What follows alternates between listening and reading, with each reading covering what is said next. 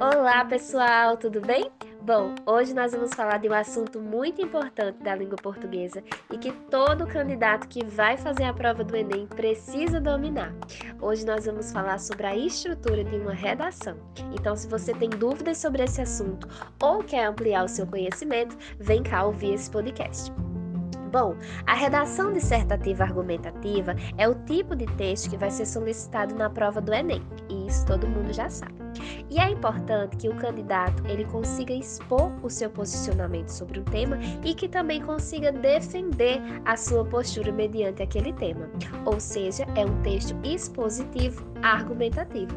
Dessa forma, uma boa redação ela será dividida em três partes fundamentais. Ou seja, você precisa estar ligadinho nessa estrutura para você fazer um bom texto. Geralmente, nós dividimos o nosso texto, a nossa redação, em quatro parágrafos.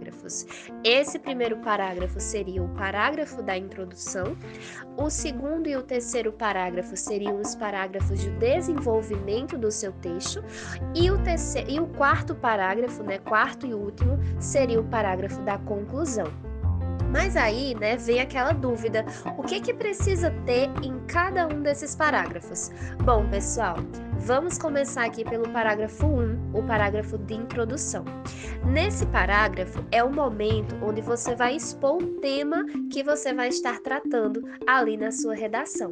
E também é importante lembrar que nesse momento inicial, nessa introdução, você precisa marcar o tema da redação. Inclusive, você pode pegar o tema da redação e levar para o seu texto com as suas palavras ou transcrevendo realmente o tema da forma como ele é, desde que você consiga marcá-lo lá na sua introdução, para que o seu corretor, né, quando vá ler o seu texto, ele entenda que você decidiu e que você percebeu que o tema é aquele. Além disso, nessa sua introdução, você precisa apresentar a sua tese, ou seja, o seu pensamento, o seu posicionamento sobre aquele tema. Será que ele é um problema? Será que ele não é? Será que ele é bom? Será que ele não é? Certo?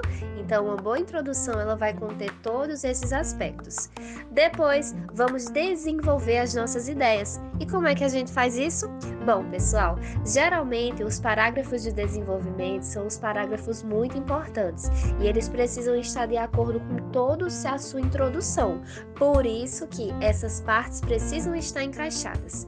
No parágrafo de desenvolvimento, você vai desenvolver a ideia, certo? Sobre aquele tema. Então, lembrando, se você colocou a sua tese lá no parágrafo da introdução, você precisa justificar, desenvolver argumentos que comprovem aquela sua tese. Como, por exemplo, por que, que eu acho que esse problema, né, que esse tema ainda não foi resolvido? Quais os motivos que corroboram a perpetuação desse problema social? Além disso, pessoal, para enriquecer mais ainda o seu posicionamento argumentativo, você pode usar, né, para auxiliar nessa sua argumentação, pessoas que falaram sobre esse tema. Ou seja, você pode utilizar citações, você pode utilizar repertório sociocultural, como também pode usar os dados, né, que estão contidos lá nos seus textos motivadores. Ah, mas lembrando, hein, dica valiosa, esses dados numéricos, né, esses dados que estão lá no seu texto motivador, eles precisam ser interpretados. Por fim, feito tudo isso no seu parágrafo de desenvolvimento, justificando e comprovando com argumentos a sua tese, você vai concluir o seu texto. E esse último parágrafo você vai ter que elaborar uma proposta de intervenção. Isso mesmo, o que é uma proposta de intervenção? Essa proposta é a forma pela qual você acha que aquele problema poderá ser resolvido. Então, ela vai, de, ela vai ser pensada com a finalidade de solucionar o problema que você foi discutindo ao longo do seu texto.